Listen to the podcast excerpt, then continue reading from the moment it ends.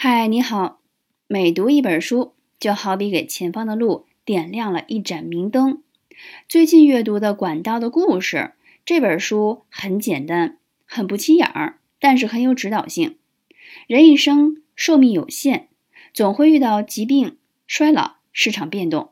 靠主动收入，大家都知道不是长久之计。所以呢，你可以用两条腿走路：一是建造五十年的长期管道计划。春楠从二零一三年学理财，确实用了这几年的时间，把收入的盈余积极的做投资，坐等获得了被动收入。二是撬动身边的人际杠杆，打造以你为核心的团队，形成大家帮助大家的模式。